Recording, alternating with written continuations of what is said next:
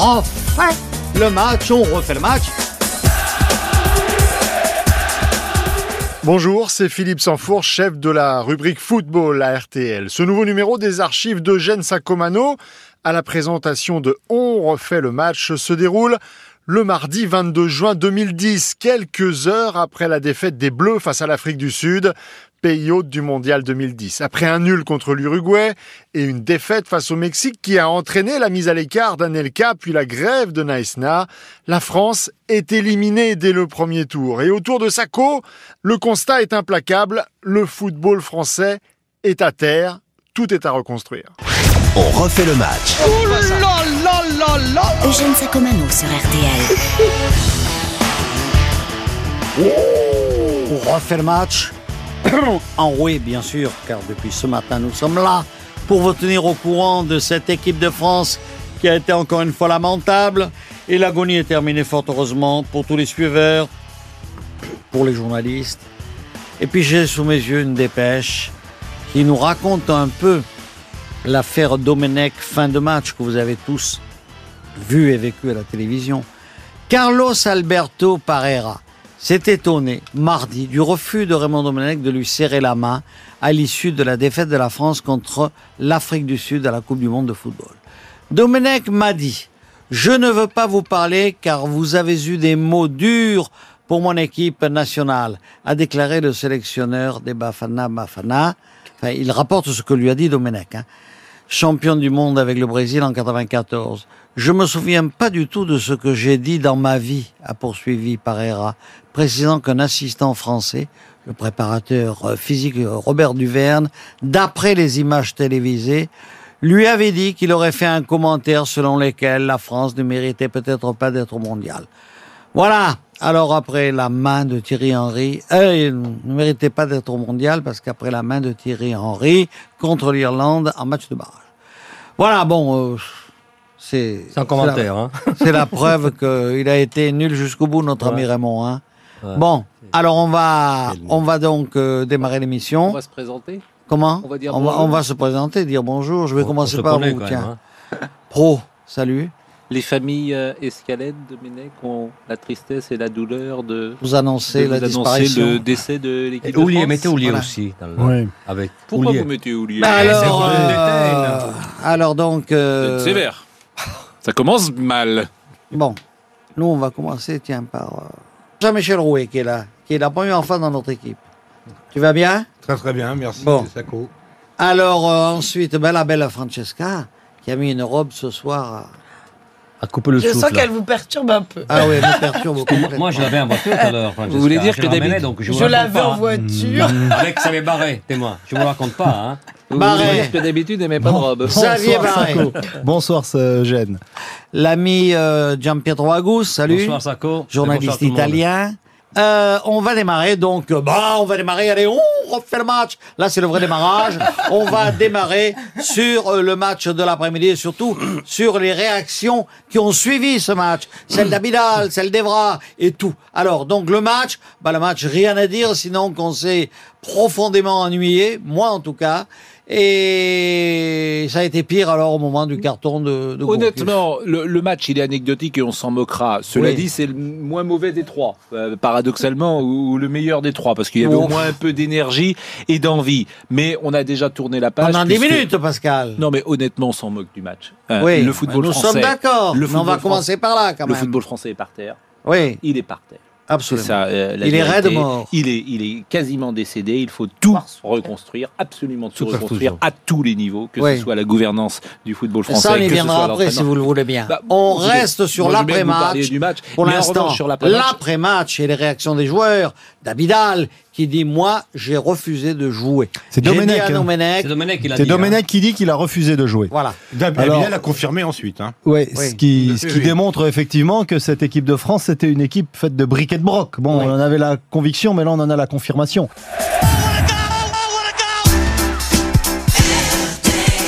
Il y a quand même aussi quelque chose d'absolument surréaliste, c'est que ces joueurs, ils ont fait grève et maintenant ils refusent de jouer. Qu'ils savent Donc pas il jouer, y, y a quand même, il y a quand même quelque chose d'assez hallucinant. non, mais vous allez la sélection française, choses. l'élite du football bah ça, français, les gars, choses, ils, Pascal, ils- je ils pense y vont va et puis en finalement ils jouent plus. Je Alors, pense, on va- Xavier, on va apprendre des choses, justement, car Evra lui-même, et après le match encore une fois, il a dit, vous allez voir, euh, cette semaine, on choses va vous dire des commencent à- choses. à, se dessiner. Alors visiblement, parce que euh, il se trouve que Patrice Evra a sans doute n'a sans doute pas tout dit aux joueurs de l'équipe de France sur la discussion qui avait existé les deux heures d'entretien entre Nicolas Anelka et Raymond Domenech. Oui. Il semble donc que les joueurs de l'équipe de France qui ont suivi Evra sur la grève l'ont suivi avec des fausses informations. Il semble vraiment qu'il y ait là une fracture qui se soit euh, mise en place. Entre Evra et les joueurs. Entre En tout cas, je vais vous Evra une chose, et Pascal. les joueurs. Spielberg il vient de racheter les droits pour faire un film sur certains les joueurs joueurs, de l'équipe de France. C'est catastrophique. Non, mais je suis d'accord c'est avec- catastrophique. non, mais je suis d'accord Mais avec qu'ils vous. se- Qu'ils se taisent, ça soit mais- le mieux possible. C'est mieux qu'ils se taisent, qu'ils disent plus John rien, qu'ils se cassent. Moi, il ne parle pas d'ailleurs. On essaye, nous, de nous- travailler, d'écouter, etc., et de recouper toutes les De informations. reconstituer. Voilà, de reconstituer. Donc la grève, évidemment, n'était pas à l'unanimité. Il semble donc que Evra ait parlé euh, et Ouais, n'ait ouais. pas donné toutes les informations et joué le meneur, euh, en gros. Bon, mais je prends des précautions euh, oratoires pour le dire. On refait le match. On refait le match sur RTL. Donc, on refait le match et on en vient au match précisément de l'après-midi qui n'a pas été spectaculaire comme je le disais tout à l'heure. Tout le monde n'est pas d'accord là-dessus. Mais enfin, si les Français ont joué pendant 10 minutes, on va dire à peu près. Vous savez, Eugène, il y, le a- début Oui. il y a- il y a quand même une, bonne- une seule bonne chose, c'est que les Français avaient promis de faire un entraînement public euh, en, en Afrique du Sud. Ils l'ont quand même enfin fait ça. Voilà. Non, mais sur le début de match, on peut pas dire que l'équipe elle est faite de briques et de broc. C'est un peu ce que tout le monde avait demandé. Euh, il y a, Ah non, la formation, non, bah, la formation est pas mal. Sur le début de match, on a l'impression qu'il s'est créé un truc. Voilà, je, je- on en a parlé tout à l'heure. Moi, j'étais hyper optimiste. J'ai vu une belle équipe de France. On a l'impression qu'il va se passer quelque chose et puis patatras. Une belle équipe de France, il faut c'est pas exagérer. mais on peut, on peut se dire peut-être. On avait On a vu. Francesca, tout de suite, une équipe qui était préparée pour un match de football, les Bafana, et une autre qui n'a, qui ne s'est jamais entraînée finalement. Jamais entraînée! Depuis Digne! Elle a fait des balades en avion, elle a fait des descentes dans les hôtels, elle a fait ceci, elle a fait cela, elle va dans le township avant Ramayad, elle fait la grève, mais elle ne s'entraîne pas! Résultat, la raclée, enfin pas la raclée, mais la défaite de cet après-midi. Je, je crois que l'équipe de France peut participer éventuellement et aller au bout ou en- essayer de gagner une Coupe du Monde si se joue ou en France ou en Allemagne. Seulement. Non, mais Voilà. ce que Parce dit loin. Petro. L'Afrique est loin. C'est- ils, étaient dans un hôtel où ils ne se plaisaient pas, ils étaient isolés, donc il faut qu'ils soient dans des bonnes conditions. Ce que, ce que Pascal dit, ce que dit John Petro est très intéressant puisqu'on est en 2010, donc euh, euh, on ferme euh, la décennie. La décennie, c'est quoi? 2002, on est éliminé au premier tour. 2004, on est éliminé du championnat d'Europe en quart de finale. 2006, on est en finale de Coupe du Monde. 2008, on est éliminé du premier tour du championnat d'Europe. 2010, on est éliminé du premier tour de la Coupe du Monde. La vérité qu'il faudrait peut-être se dire, c'est que nous sommes une nation moyenne de football, que nous avons eu trois grands champions que chacun connaît, Copa, Platini, Zidane, que sans ces champions, nous sommes extrêmement moyens, Oui, et que ça, c'est pas Domenech, que c'est pas ceci, c'est pas cela. Et là, il y a débat parce que mm, on était à ITD toute l'après-midi, on était avec certains joueurs. Euh, beaucoup disent on a des grands joueurs en équipe de France. Alors, on avait Jean-Alain Boumsong par exemple. Et je lui dis mais quel grand joueur? Il me dit Ribéry. Bah non, pour moi Ribéry c'est pas un grand joueur. C'est un bon joueur. Il y en a pas de grands joueurs que vous le vouliez ou non. Il n'y a pas de grands joueurs dans l'équipe de France. C'est assez Pascal. bête ce que je Oui. dis, assez Non, non, simple. ouais, mais Moi aussi, je suis un peu d'accord avec vous. Moi, j'aime pas spécialement Ribéry comme joueur, hein, pas l'homme, euh, c'est rien à voir. Et pourtant, Marcello Lippi, il m'a dit, il m'a dit qu'il aurait été heureux de l'avoir dans son équipe. Avec Mm. un mec comme ça, j'aurais tout cassé. Refait le match. Eugène Sacomano sur RTL.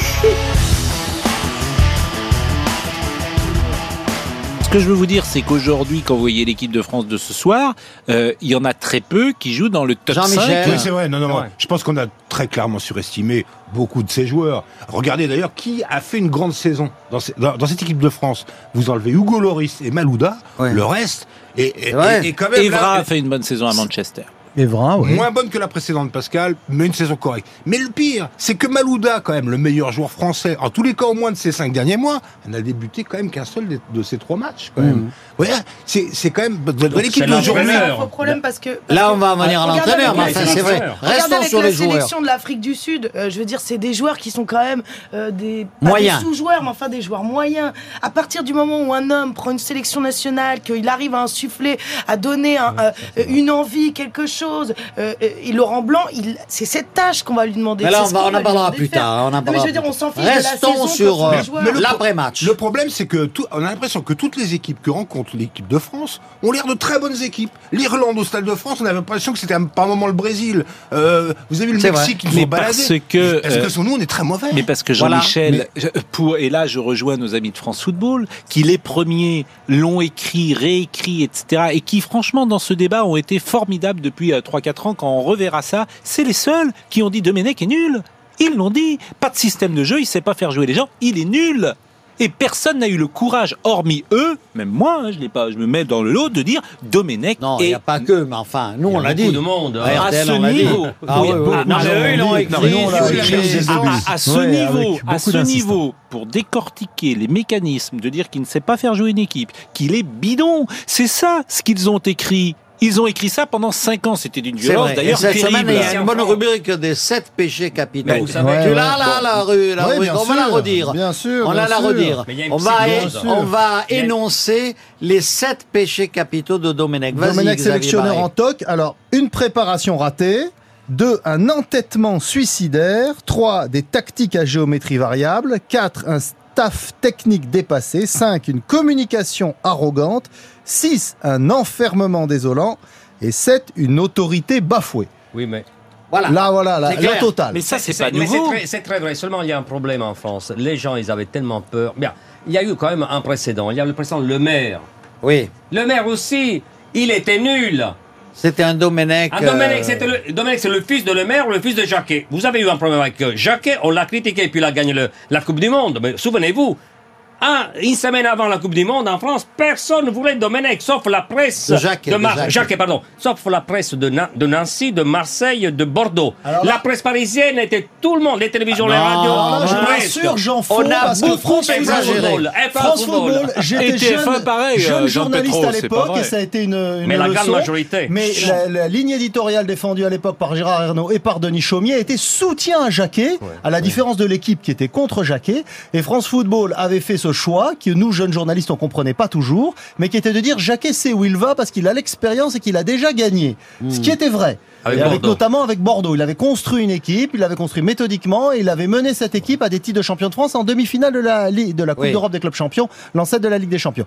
On peut pas dire la même chose de Domenech qui pendant 10 ans a été sélectionneur des espoirs et qui pendant 10 Non, ans n'a rien gagné disais- avec les Alors, meilleurs il y a plus- grave que de rien gagner. Je vais vous C'est-à-dire que question. c'est- C'est c'est le, pla- le plaisir. C'est, par exemple, je ne sais pas si l'équipe d'Allemagne va gagner quelque chose, mais cette équipe d'Allemagne respire quand même, donne du jeu. On sent que cette équipe- d'Allemagne est bien ensemble. Nous, le problème, c'est que. Depuis 4 ans, les- on, on voit que c'est une catastrophe Mais dans le jeu parce que les mecs ont pas envie de jouer entre Mais il y a ah, encore les uns plus grave autres. que ça. Il y a encore plus grave que ça, d'une certaine manière, ou en tout cas plus significatif. Et c'est vrai pour tous les métiers. Vous n'avez pas une personne du milieu qui dit Raymond Domenech est un bon entraîneur.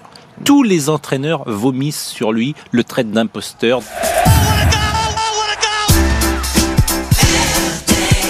Barré. Oui, On était non, sur bah, sur Sur Domenech, Domenech. moi je, je pense que ce qui est heureux ce soir, c'est que ne soit est. plus là. C'est la page est finie. Domenech, 6 ans d'imposture, Domenech, c'est fini. Donc maintenant, qu'est-ce qu'on fait pour reconstruire le, le football français Sans on lui, va y même venir si- tout à même s'il va rester dans un placard à la DTN, hein, où on espère qu'il sera dans le placard le plus enfoui au Mais fond non, de Clairefontaine. Mais non, Mais non, il va être le meilleur. continuer à entraîner les entraîneurs, si j'ose dire. À faire passer les examens, Non, mais il va, le, il va le partir, diplôme euh, il d'entraîneur va des footballeurs puis, professionnels. si Est-ce qu'on peut pas alors- lui trouver une solution à la, à la Roger Le Maire Trouver un, un accord avec une fédération Le africaine problème, c'est pour pas le qu'il aille travail que entraîner. Le Domenech, il donc. va toujours trouver du boulot. le problème, c'est de savoir ce qu'on va faire avec En même temps. Non. Je veux dire, c'est un faux problème là, le travail que va faire Domenech, on s'en fiche un petit peu. Ce qui est bien, c'est que bon, voilà, ce qu'on sait, c'est qu'il s'en va. Euh, il va falloir trouver des solutions pour Escalette, parce que il fait quand même peur dans sa déclaration d'après-match en disant, il faut pas prendre des décisions hâtives. Euh, C'est-à-dire que Ça veut dire il qu'il veut de nous rester. dire qu'il veut rester. Moi, j'ai très peur. Euh, Franchement, là, j'ai pris un gros coup sur la tête. Je pense qu'on a tous pris euh, beaucoup, beaucoup de coups du lapin sur la tête. Maintenant, qu'est-ce qu'on peut faire avec Le coup du Escalette lapin, normalement, Mais je ne veux pas Escalette- jouer les pros, mais c'est derrière la là. tête. hein. Alors, Jean-Michel Rouet, Sur- votre sentiment sur euh, Domenech et, et sur le président? Ben, alors, ce- bon, non, mais sur, sur Domenech, Eugène, tu as dit tout à l'heure, on retiendra en plus, le- le- bon, on retiendra ses six ans, puis on retiendra la dernière image. Ah oui. Je sais pas, les, les, les- Refusant les- la main tendue de par de, de, de, leur s'il avait un truc à lui dire qu'il a peut-être. Mais il a euh, toujours fait. Il- mais a toujours fait, Domenech, c'est pas ça. La boucle est bouclée d'une manière, d'une manière, d'une manière consternante, quoi. Je veux dire, c'est la dernière image de, d'entraîneur de l'équipe de France. euh, après un parcours honteux, après quatre années honteuses, de refuser la, main. Il d'un adversaire qui lui a été champion Il du monde. changera pas. Voilà. Il est comme ça, vous l'avez Donc, accepté Après le président, après le président, je suis d'accord avec Francesca, la, la conférence d'après-match. Effectivement, on voit très bien ce qui va se passer. Enfin, on, on voit très bien qu'il va y avoir un déballage massif qui va venir de tous les côtés. Mais on voit très bien que du côté fédéral, c'est pour l'instant. Oh là là, mais on a pris, on a pris Laurent Blanc, vous allez tous être contents. Maintenant, vous allez avoir Laurent Blanc, et puis nous, on se met en derrière, on va attendre un petit peu, et on va tous garder notre petite Ça part du tiendra gâteau. pas. Voilà. Ça- ça non, mais je, tiendra je te pas. dis pas que ça tiendra. Ouais, je te dis que c'est pour l'instant la posture qui va. Et, et c'est ça qui est intéressant. Qui gouverne? Le Conseil fédéral. Ah oui. Oui, Et mais oui. Le Non, Sauf qu'il va se faire lâcher. le- Moi, je vois bien. Vous voyez, une petite anecdote. Oui. Dans, la région du de nord de Paris où j'habite, dans l'Oise, il il il y avait que des soutiens. Il y a, il y a trois mois, de gens qui votaient pour lui, le président du, de, de la Ligue de Picardie, les, les, les, les présidents de district de la Somme. Et j'ai bien vu après le match, ils, ils sont tous en train de l'assassiner. Bien sûr. Et là, Et- et là, ils vont tous se retourner contre lui. Voilà. L'hypothèse ce Oui, mais il n'y a soir. pas d'élection. Attends, ah, sauf le Si, si. scénario possible est le suivant, et c'est l'hypothèse ce soir de certains membres du Conseil fédéral. C'est une démission en bloc du Conseil Collective, fédéral alors. si Jean-Pierre euh, Escalette Ça, ne refuse, refuse de démissionner lui-même. Refait le match. On refait le match sur RTL. Jean-Pierre Escalette démissionnera six jours plus tard, laissant sa place à Fernand Duchossois et Laurent Blanc sera bien le successeur de Raymond Domenech. Merci d'avoir écouté ce grand moment de radio signé Eugène Sacomano. Si vous avez aimé, n'hésitez pas à en parler autour de vous, à le partager. À très vite.